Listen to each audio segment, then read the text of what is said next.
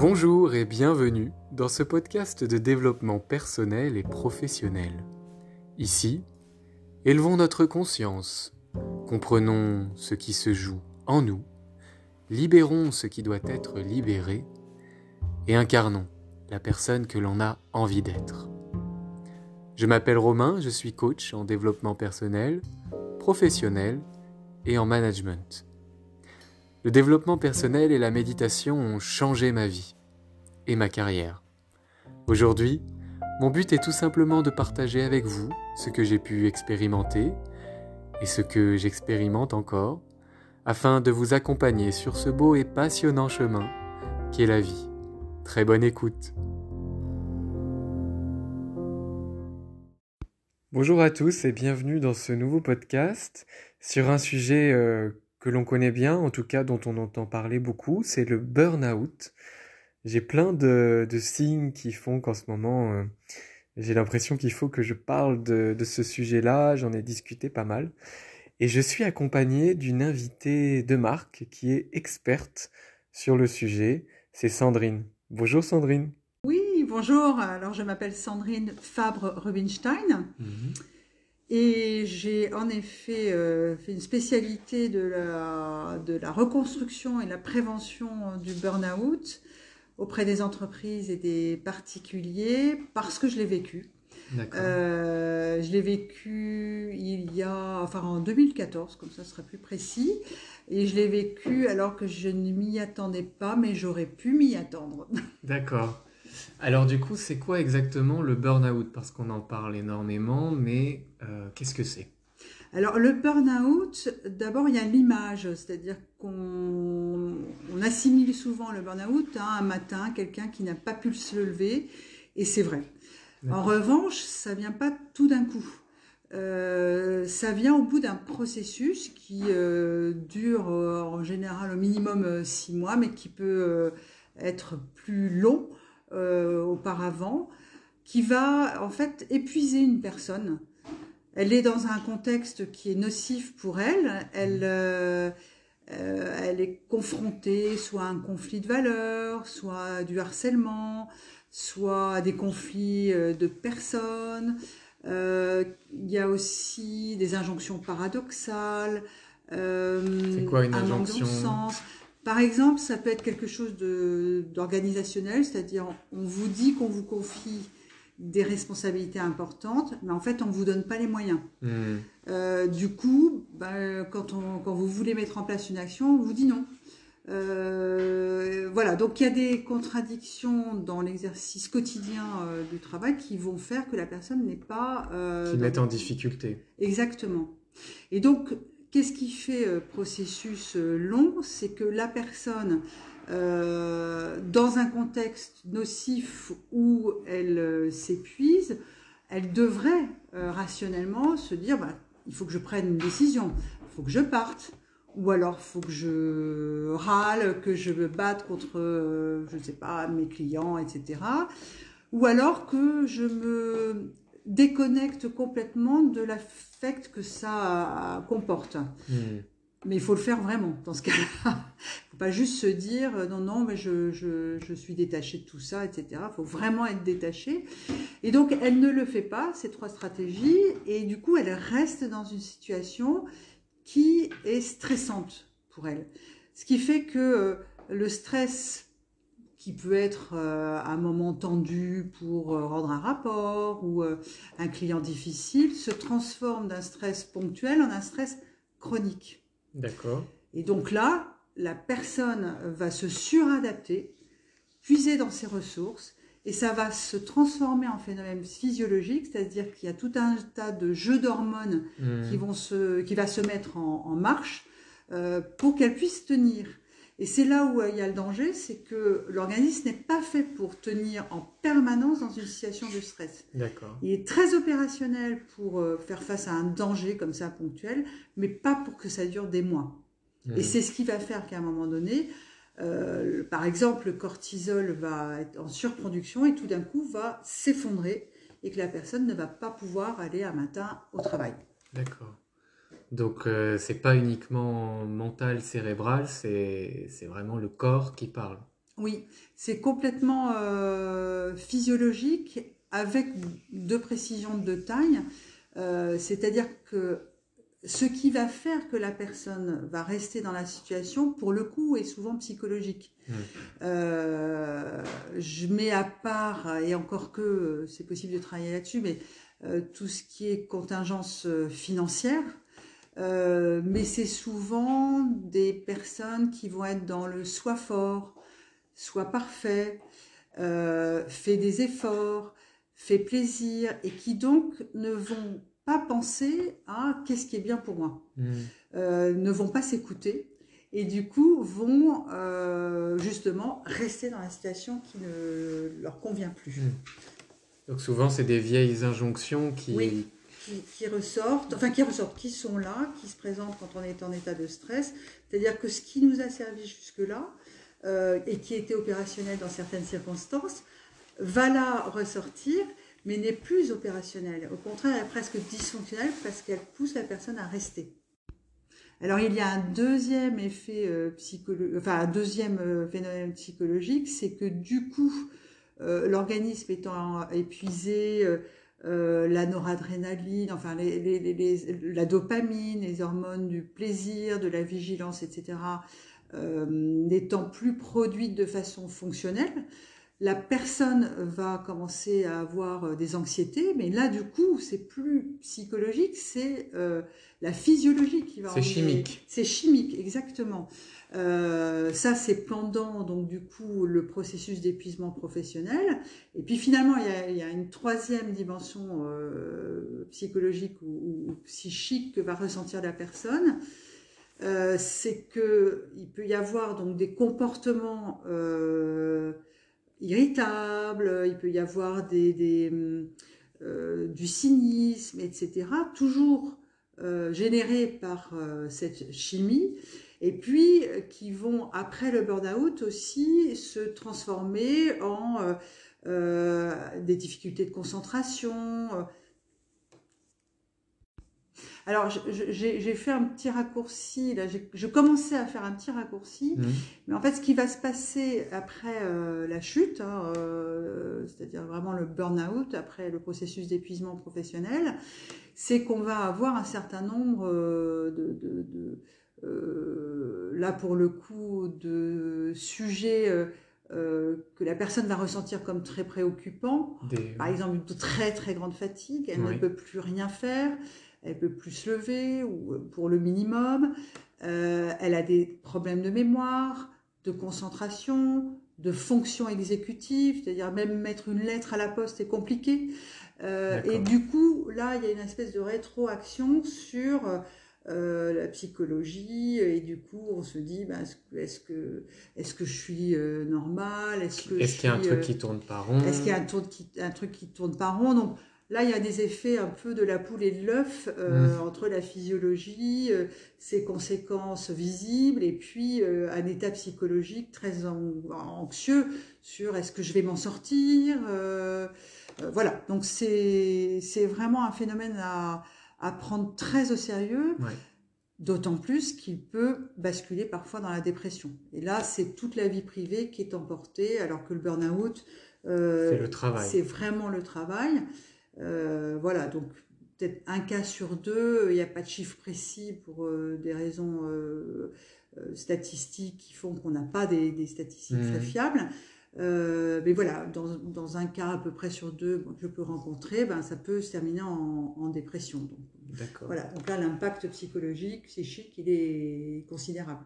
Et donc quand, quand ça finit en dépression, c'est qu'on a tiré sur la corde encore trop longtemps? Ou c'est d'autres facteurs parfois?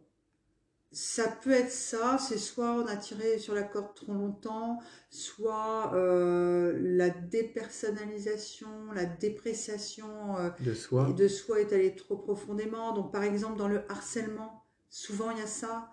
Enfin moi je le constate euh, Ouais. en accompagnant des personnes, c'est quand il y a eu harcèlement, il y a eu une telle atteinte de l'identité de la personne qu'elle emporte l'identité personnelle aussi. C'est-à-dire, c'est pas qu'au travail. Si vous voulez, quand on commence à se dire, je suis nul, euh, j'ai entendu des choses. J'espère que ça va pas être trop violent pour Mm. euh, les auditeurs, mais des phrases comme je ne suis qu'une merde. voilà, c'est très très fort, mais c'est ce que la personne pense vraiment. Oui, donc là, ça impacte la sphère personnelle et, professionnelle. Voilà, c'est ça. Quand on en est à ce point-là de, de dévalorisation. Crise d'identité, d'une certaine oui, manière. Voilà, c'est ça. Du coup, on ne sait plus qui on est, on ne sait plus si on sert à quelque chose. Qu'est-ce qu'on fout là Qu'est-ce qu'on fout là Voilà, donc ça peut être très violent, mais il y a tout le spectre. Il y a des gens qui vont s'en sortir assez vite quand je dis assez vite, c'est cinq mois, mhm. Euh, jusqu'à des gens qui, euh, effectivement, en dépression, bon, vous, vous remettre une vie à 100 mètres, si vous voulez. Euh. Il y a... Y a hum, voilà, donc c'est vraiment quelque chose à prendre au sérieux. Par contre, il y a pas mal de personnes qui, qui trouvent que c'est une chance. Alors, ça peut paraître complètement c'est C'est une question que j'avais envie de te poser. Bah, le burn-out, qu'est-ce que ça vient dire et quel cadeau ça peut nous offrir? Alors, pour moi, ça, veut, ça vient dire tu t'es conformé à un rôle, euh, voilà, qui euh, t'a procuré un statut, qui t'a procuré peut-être de la sécurité, euh, une image de toi, etc. mais finalement, c'était peut-être pas toi. Hmm. C'est l'âme qui vient parler. Voilà, c'est l'âme ou c'est le véritable le soi. véritable soi. Et du coup, euh, il y a un moment donné, à force de, de se suradapter à cette image, à cette identité justement professionnelle ou sociale, euh, qui, qui là aussi envahit un peu la vie privée, c'est-à-dire je suis le pilier de la famille, c'est vers moi que les cousins se tournent, on fait des choses comme ça. On s'identifie aussi parfois à ses fonctions, à, à, son titre de poste. Exactement. Donc du coup, là, c'est... Euh, bah non, ça peut plus continuer comme ça. Parce que tu es en train de te suradapter et... Euh, euh, j'allais dire cocotte, ton, tu peux plus vivre comme ça parce que tu n'es pas toi et ça va pas pouvoir durer jusqu'à la fin de tes jours. Donc, ce que ça dit de soi, c'est ça pour moi. Et puis, le cadeau que ça donne, c'est de pouvoir revenir à bah, qui on est et qui on, on a peut-être quitté très tôt hmm. avec toute l'éducation, euh, etc. Oui, oui, pour, euh, pour donner le change, pour répondre euh, aux souhaits ou aux projections des parents. Exactement, parce qu'on a besoin d'être aimé par ses parents, donc on va essayer de s'y conformer. Et puis il y a une chose à prendre en compte aussi en France, c'est que le statut du travail est mis à un tel niveau, il est mis au rang des valeurs. Est-ce que c'est une valeur comme le courage, comme euh, qu'est-ce qu'on pourrait avoir? L'honnêteté. La loyauté. La loyauté. Est-ce que c'est une valeur le travail? Bon, on peut, hein, mais hmm. euh, c'est surtout une fonction. Voilà, une fonction d'épanouissement peut-être, une fonction euh, financière peut-être, une fonction d'intégration. voilà, mais est-ce que c'est une valeur? Oui, ça fait partie de l'environnement de l'individu, mais ce n'est pas l'individu ce n'est pas l'individu. Et puis là, on l'a mis même carrément presque au-dessus de l'individu. C'est une valeur. Euh, jusqu'à effectivement euh, quelquefois emporter la santé des gens. Euh, il y a ça, et puis le statut social d'une personne passe complètement par son métier. Alors c'est moins vrai maintenant avec les, jeunes générations, les slashers, les job crafting, tout, tout, enfin, la, façon dont les jeunes envisagent leur rapport au travail. C'est ça. Euh, beaucoup plus aussi euh, enfin, l'entrepreneuriat, les indépendants. Euh, il y a aussi moins cette culture, on est en train de déconstruire la culture de il faut travailler beaucoup pour gagner de l'argent ou pour mériter les loisirs. Il y a aussi des formes de job où je pense par exemple à à certains types d'influenceurs qui font des voyages pour gagner leur vie, ou des personnes qui, même si c'est beaucoup de travail, j'imagine, il y a des personnes aussi qui font un travail qui peut-être prend 10 heures dans la semaine et, et, ça, et ça, suffit. Oui. Et qui se donnent le droit d'avoir une vie. Et, en fait, moi, ce que j'observe, et ça, c'est formidable, et c'est aussi une partie de, de la reconstruction, c'est de dire n'allez pas faire, je fais une caricature, hein, n'allez pas faire du sport pour être en forme au bureau. Faites du sport parce que ça vous fait du bien. Euh, voyez des amis parce que ça vous fait du bien. Et le travail doit s'insérer dans un projet de vie qui est épanouissant, équilibré. Ça fait partie de votre vie, mais c'est pas votre vie. Et, très souvent, par exemple, même pour la méditation introduite en entreprise, moi je fais toujours attention parce que je ne voudrais pas que ce soit quelque chose qui permette aux gens de tenir plus longtemps en suradaptation. Oui. Ça, ça peut être un danger. Hein, les massages, etc. C'est formidable sauf si ça entraîne les gens à tenir plus longtemps dans une situation qui ne leur convient pas. Oui, une forme de, bienveillance un peu biaisée et manipulatrice, il y a un peu de ça aussi. Alors, je pense que ça part d'un bon sentiment au départ, mais là, pour le coup, il faut être en pleine conscience de euh, euh, pourquoi je fais de la méditation, pourquoi je fais du yoga? Encore une fois, si c'est pour être plus performant, pour tenir plus longtemps. Mmh. Euh, je fais mes 5 minutes de méditation pour rester après 19h le soir. Non. non. Euh, voilà, donc il faut inverser le. Pas se tromper de cheval de bataille. C'est ça, voilà. Le noyau, c'est soi et c'est pas la fonction. Exactement. Et les entreprises ont tout intérêt.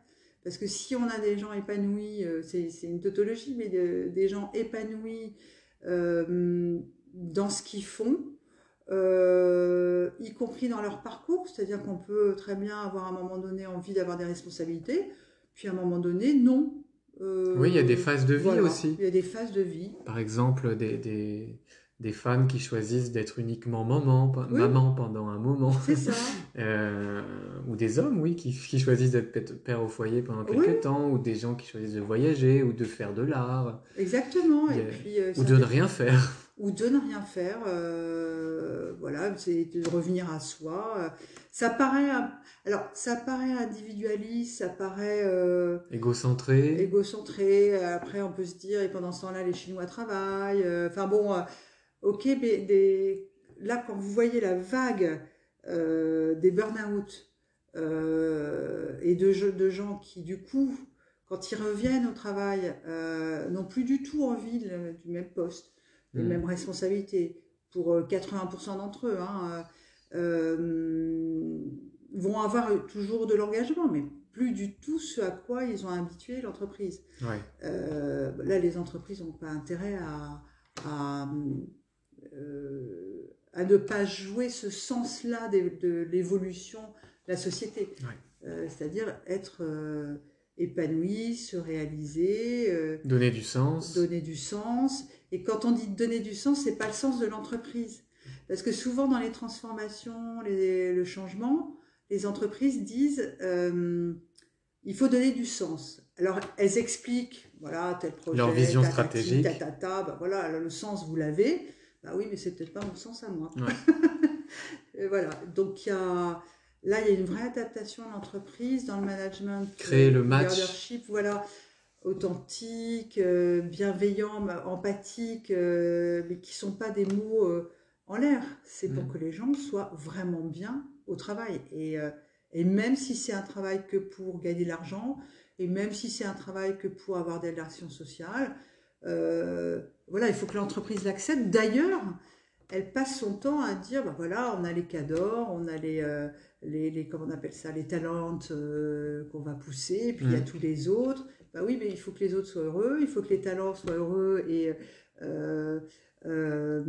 puis ça va être des périodes effectivement où euh, bah, c'est pas par ça que je vais me réaliser. Voilà. Ouais, oui, c'est ça, inclure vraiment l'individu dans toute son entièreté dans le processus. Mm. Dans un, dernier, euh, dans un des derniers podcasts que j'ai fait sur le bore-out, mm. euh, je parlais justement de cette question de valeur et à un moment, moi, ce que je disais, c'est que je parlais de mon expérience personnelle, c'est-à-dire que je suis rentré dans une entreprise parce qu'elle résonnait sur certaines valeurs à un instant T. Euh, et puis au fur et à mesure que j'ai évolué, j'ai fait ce travail de cerner, d'aller chercher les, d'autres valeurs qui résonnaient avec moi à ce moment-là. Au début, ça a été plutôt le beau, l'harmonieux. Ensuite, c'était l'humain. Mm. Euh, donc, euh, c'est bien. Mm. Hein? Ça allait. Ça allait. donc ça, c'est quelque chose qui est possible, mais hors burn-out, c'est-à-dire, oui, effectivement, quand on, va bien, mais qu'on change un petit peu de, vision sur la vie, on peut dans une même entreprise ou dans un même poste euh, aller voir s'il y a, si ça correspond quand même. Oui, alors après, là, c'est tout l'enjeu de l'organisation. parce que je vais prendre un exemple dans un métier où les gens sont plutôt autonomes et responsables. et l'entreprise en fait, a fait évoluer les modes de management, elle a mis en place une structure hiérarchique. Et du coup, ça ne va plus du tout. Les conditions d'exercice pour ces personnes-là ne vont plus du tout. Euh, ça peut être le cas, par exemple, de, journalistes, ça peut être le cas, euh, euh, oui, profession libérale, mais dans, un, dans une organisation, une association, des, voilà, des, gens qui sont habitués et qui sont euh, un mode de travail, un mode de travail qui leur correspondait, qui leur correspond, qui a du sens. Euh, si on plaque sur eux un mode d'organisation qui est presque antinomique avec euh, cette liberté de conscience aussi, etc. En fait, ils, ils vont, ils vont avoir beau chercher euh, des sources d'inspiration, de motivation, il y a des risques qu'ils soient confrontés au quotidien avec quelque chose qui ne... Qui vibre pas du tout pour eux. Pas du tout pour eux, hmm. et qui les contraint. Et ça, c'est donc du coup un contexte qui, euh, est, stressant au quotidien et qui peut les emmener, sauf à se détacher euh, euh, psychologiquement, mais bon, euh, faut vraiment une vie, avoir justement une vie structurée euh, sur tout ce qui fait centre d'intérêt et avoir mis le travail à sa juste place pour pouvoir être vraiment détaché. Oui, il y a des personnes qui arrivent à le faire et qui, qui viennent au travail uniquement pour travailler et qui n'emmènent pas leur bagage émotionnel, ou en tout cas qui, voilà, c'est le boulot qui paye le loyer, mais ça reste juste ça. Oui, c'est ça. Donc, euh, et qui, mais qui en même temps vont rester connectés à leurs émotions. Hmm. C'est-à-dire que c'est les gens qui, euh, ceux qui vont pouvoir ne pas faire de burn-out, qui vont se dire ah là je suis en colère, ah là je souffre, ah là j'ai peur. Euh, qu'est-ce que ça me dit hmm. Tu disais qu'est-ce que ça qu'est-ce que ça raconte Qu'est-ce que ça raconte Là, c'est qu'est-ce que ça me dit Qu'est-ce que je dois faire Qui tout de suite vont agir. Je suis en colère je vais dire ça ne me convient pas. Ça évite d'ailleurs d'exploser en colère après. Euh, voilà. En fait, ce qui est curieux, c'est être détaché, c'est euh, justement être très connecté à ses émotions pour dire là, il y a quelque chose qui ne va pas, je peux prendre une décision. Si on ne me laisse pas prendre euh, cette décision, ben, du coup, je vais trouver une autre solution. je vais trouver une autre solution, mais je ne vais pas être dans la suradaptation, encore une fois. Je ne me mets pas entre parenthèses au service d'un cadre dans lequel euh, je ne tiens pas. C'est ça, voilà, mm. exactement. Un cadre et puis des racines qui ne sont plus là, parce que ce dont tu parlais, euh, je trouve le beau, euh, mm. c'est aussi des racines quoi, qui font qu'on est ce qu'on est et que c'est important pour nous. Exactement. En, tout cas, en l'occurrence, pour toi, par exemple. Oui. Et si à un moment dans l'évolution de l'individu, il n'y a plus ces racines en commun avec l'entreprise, eh bien, on a tout à fait le droit de quitter le navire. Oui, complètement. Et puis on peut, euh, ces racines, elles, elles, se propagent, etc. Ça, ça, devient différent. On peut avoir été euh, très motivé par la compétence, par, euh, oui, par, par un métier. Et puis à un moment donné, ben non, on a envie d'autre chose. Ben, on le voit avec le Covid notamment, ça ça a remanié pas mal les centres d'intérêt de chacun. Exactement. Et, aussi les limites. Je ne veux plus aller jusque-là. Ça, c'est oui. Mm. Euh, oui, ça a opéré un recentrage sur qu'est-ce qui est important pour moi dans la vie. Oui, exactement. Et c'est ça. oui, c'est ça. Quel conseil, Sandrine, tu pourrais donner, euh, presque, je dirais, en trois étapes sur une timeline. Euh, Quel conseil tu donnerais à des gens qui, qui sentent qu'ils peuvent flirter avec cet épuisement-là? Quels conseils tu donnerais aux personnes qui sont dans le burn-out? Mhm. Et quels conseils tu pourrais donner aux personnes qui sont après le burn-out, qui sont dans une forme de euh, renaissance? Tu parlais de reconstruction. Oui. Alors pour celles qui sentent qu'elle est pas loin, euh, alors je pense déjà qu'il faut se faire aider parce que c'est compliqué. On voit bien que c'est euh, on ne sait pas toujours que c'est physiologique. Et, du coup, ça peut rassurer et donner des mm. repères. On, peut, on pourrait penser que c'est un manque de volonté ou... Oui, c'est ça, et que c'est psychique, c'est, euh, psychologique, c'est de la fainéantise, enfin tout, tout, ce qui est véhiculé. Non, donc euh, se renseigner, euh, voilà, avoir quand même des repères fiables. Mais le, le, vrai conseil que je donnerais, c'est travailler les émotions. Et ça veut dire quoi travailler, les, émotions, c'est-à-dire à l'inverse de ce qu'on pourrait croire, n'essayez pas de les maîtriser. Repérez vos émotions, euh, là aussi euh, en ayant des repères. Hein. il y a quatre grandes émotions, il y a peur, souffrance, colère et plaisir. Donc plaisir, allez-y. et voilà, les trois autres, hop, vous les accueillez, vous les identifiez, et qu'est-ce que ça me dit? Euh, Voilà, donc ça évidemment je ne peux pas travailler là. Euh, c'est individuel. Oui. Et puis, mais, mais c'est individuel, mais en même temps, c'est très précis. La colère, c'est il y a une question de place. Je suis pas, euh, on respecte pas ma place. Euh, la, la, peur, hmm. euh, bah, la peur, c'est je veux éviter une situation pour laquelle je sais que je vais souffrir ou je ne vais pas être à ma place, etc. Ça ne veut pas dire l'éviter, hein, quelquefois, au contraire, ça veut dire le plus vite possible l'affronter parce que la peur anticipe la peur, anticipe, enfin, euh, voilà. Et puis la souffrance, bah là, c'est retrait. Hein. Euh, voilà, donc pour moi, ça commence par une reconnexion aux émotions, accueil, identification, et ok, qu'est-ce que je fais? Qu'est-ce qui m'empêche d'agir? Et donc là, c'est le travail sur toutes les croyances. Euh, voilà, on tire le mmh. fil. À partir des émotions, on tire le fil. D'accord. Donc, du coup, on peut arriver à arrêter le processus. Parce qu'il ne faut pas le ralentir, il faut l'arrêter. On le conscientise voilà, on conscientise, on travaille dessus. Euh, voilà. Donc c'est possible. Euh, voilà. C'est possible d'arrêter le processus. C'est possible, pas gagnant à tous les coups, mais c'est possible. Quand on est en burn-out, de toute façon, il n'y a pas trop de débat. Sur le moment du burn-out, il n'y a rien à faire. Il y a se reposer. De toute façon, on n'a pas l'énergie. Mmh. il y en a beaucoup qui me disent Oh là là, c'est terrible, je ne suis capable que de regarder des séries. Allez-y. Faites-vous plaisir. Faites-vous plaisir. S'il n'y a que ça que vous pouvez faire, faites-le. De toute façon, vous ne pouvez rien faire d'autre. Euh, et, le conseil que je donnerais à ce moment-là, donc euh, reposez-vous et suivez des envies presque instinctives. Mmh, J'avais rencontré une dame qui m'avait dit, euh, eh bien quand il pleut, je sors dehors, dehors pardon, les bras nus et je laisse les gouttes tomber sur ma peau, ça me fait sentir vivre, être. Alors, faut y aller. Si c'est de faire du roller, si c'est, enfin, on n'a pas encore l'énergie. La nourriture intuitive aussi. La nourriture intuitive. Ce qui, voilà, ce qui, le principe, c'est recommencer à avoir euh, du stock de dopamine, de, plaisir, de, plaisir, de, sensations. Et ça vient pas, voilà, de sensations parce que ça vient pas tout de suite l'envie. Hein. il faut parfois un certain temps. Et ça, c'est ok. Et ça, c'est non seulement OK, c'est indispensable. C'est une période de retrait. Alors, évidemment, par contre, euh, là, là c'est le cadre. Hein. Mm. Voir un médecin, voir un psy, euh, et puis après viendra le temps de la reconstruction, pendant cette période.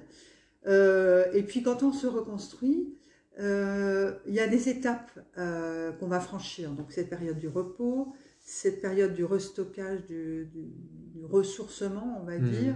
Hein, euh, voilà, on va faire on va lire au soleil. C'est presque une, une, forme de déprogrammation qui prépare la programmation. Oui, exactement. On vide le disque dur.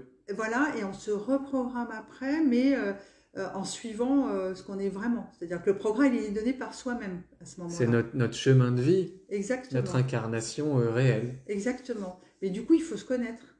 Euh, et là, c'est un travail de, euh, voilà, de, revisiter ses valeurs, ce qui a fait décision, euh, enfin les décisions qu'on a prises, les hmm. renoncements, pour avoir les bons critères de choix. voilà, donc c'est passer les étapes sans vouloir les brûler, aller profondément. Alors il y a des bouquins hein, pour ça, il y a des gens comme moi qui accompagnent.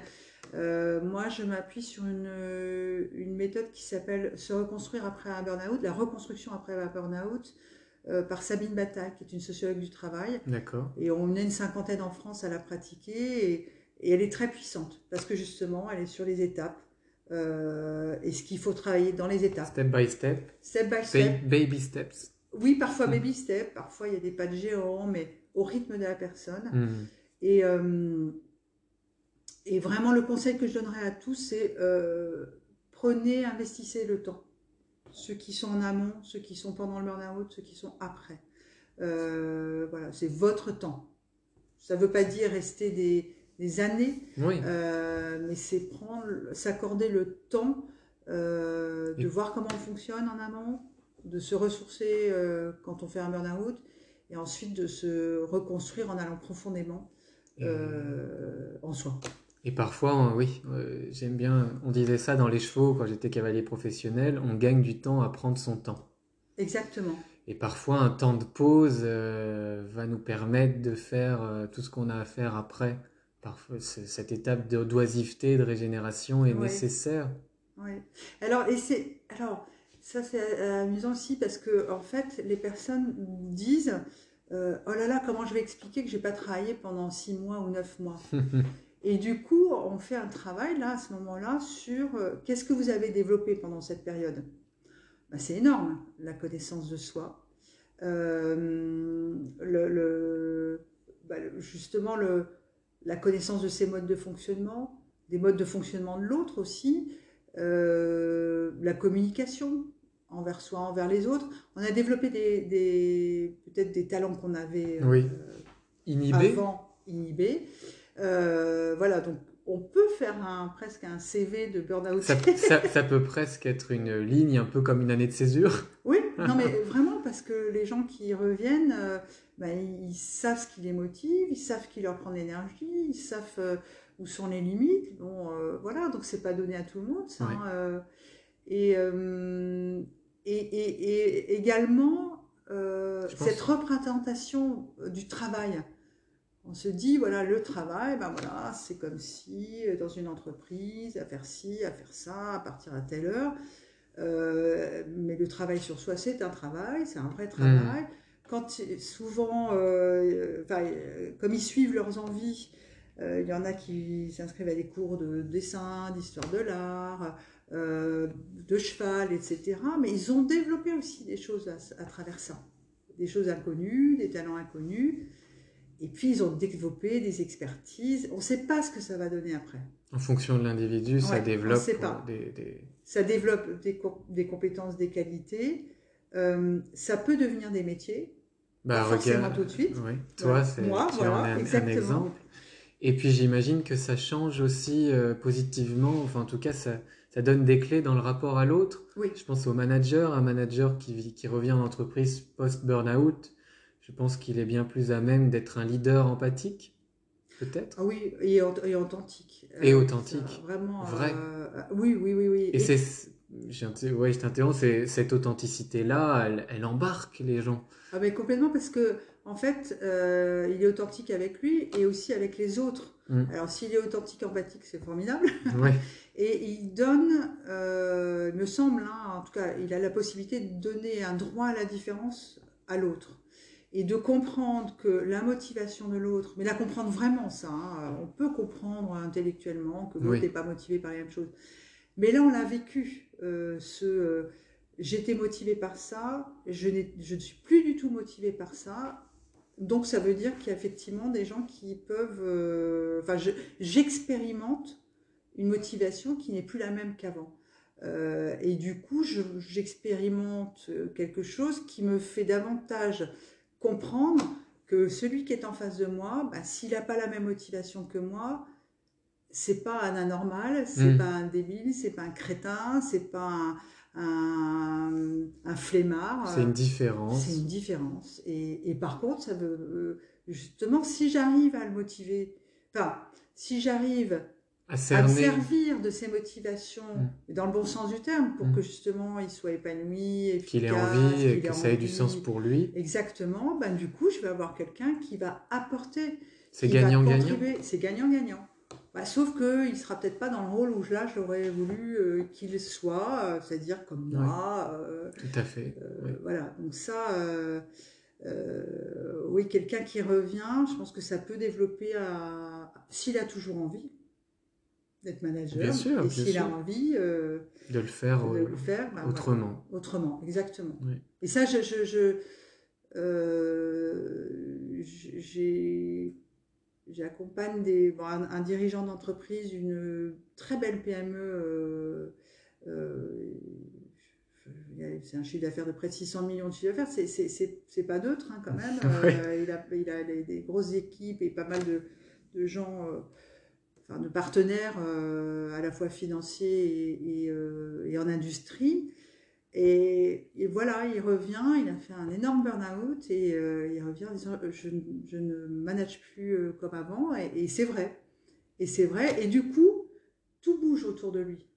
Bien Et- sûr. Et du coup aussi, il n'a plus envie d'être complètement la vedette et d'être indispensable partout. Du coup, il permet aux autres de monter, D'émerger. ouais, d'émerger. Et il se connaît mieux. Il. Enfin, franchement, c'est, euh, euh, ça a été douloureux. C'est pas toujours facile pour lui, mais c'est une belle histoire. Et l'impact euh, redescend en, en cascade Exactement, dans l'entreprise. exactement, C'est comme personnellement, quand il y a quelque chose qu'on bouge en nous, et bien notre entourage bouge aussi. exactement. Et c'est pour ça que, euh, comment dirais-je, euh, c'est une systémie. Donc, euh, les, les, les, les- les personnes donc, ont tout à gagner à travailler euh, à cette connaissance, en particulier leurs émotions, Mm. mais les entreprises aussi. Euh, attirer, je ne vais pas dire opportunité, mais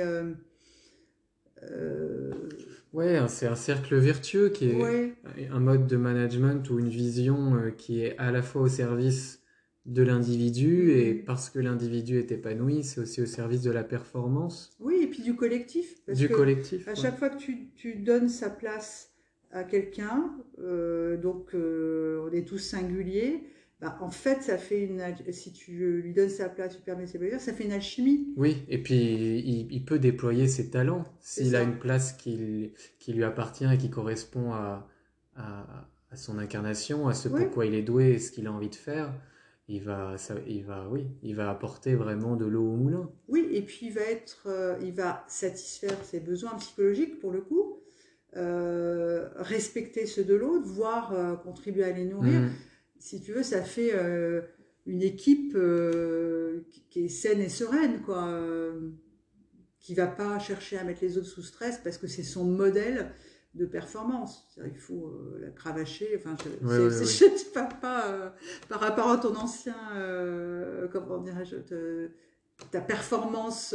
Mais la culture de la performance Voilà, que je pouvais ça. avoir avant, oui, tout à fait. hum, Oui, et puis dans les entreprises, j'ai déjà entendu, il faut, le, faut les fouetter, il faut le fouetter. Euh, bon, bah, même si ça peut être drôle de le dire comme ça, ça vient traduire une culture euh, oui. de la souffrance euh, pour performer. Et, aujourd'hui, ça, on en revient. Oui, et pareil, un des, un des facteurs de, de, de, de, de burn-out ou d'épuisement professionnel, c'est euh, la surcharge de travail. Mm. Enfin, combien de fois j'ai entendu euh, Ah, tu pars à 5 heures, tu prends ton après-midi? Oui, j'avoue, je l'ai fait. Mais moi aussi, je te rassure. Ou alors quelqu'un qui arrive un peu plus tard, t'as passé une bonne journée? C'est ça, C'est gentil de passer nous voir. c'est exactement ça. Donc, c'est rigolo, mais c'est vraiment euh, imprimé quand même. Ça vient traduire quelque chose, une, une croyance. Oui, Alors si, si on se le dit de, de, de collaborateur heureux à collaborateur heureux, ça nous fait rire et puis Oui. voilà. Mais sinon, ça peut, oui, il faut faire attention. euh, On peut, on peut pas tout dire à- à- tout le temps à n'importe qui, à n'importe quel moment. ouais. C'est vrai qu'il faut faire attention. Et il y a des fois où on, a- on peut entendre des choses et en rire, et des fois où ça peut résonner un peu plus profond. oui, exactement. Mm. Ouais. Bon, merci Sandrine. Mais merci Romain. Est-ce que Merci tu veux ajouter toi. autre chose pour ce podcast? Euh, bah, oui, connais-toi toi-même et tu connaîtras les dieux. Ah. Bon, bah c'est magnifique. Merci Sandrine. Je t'en prie. À bientôt. À bientôt, Ciao. Romain.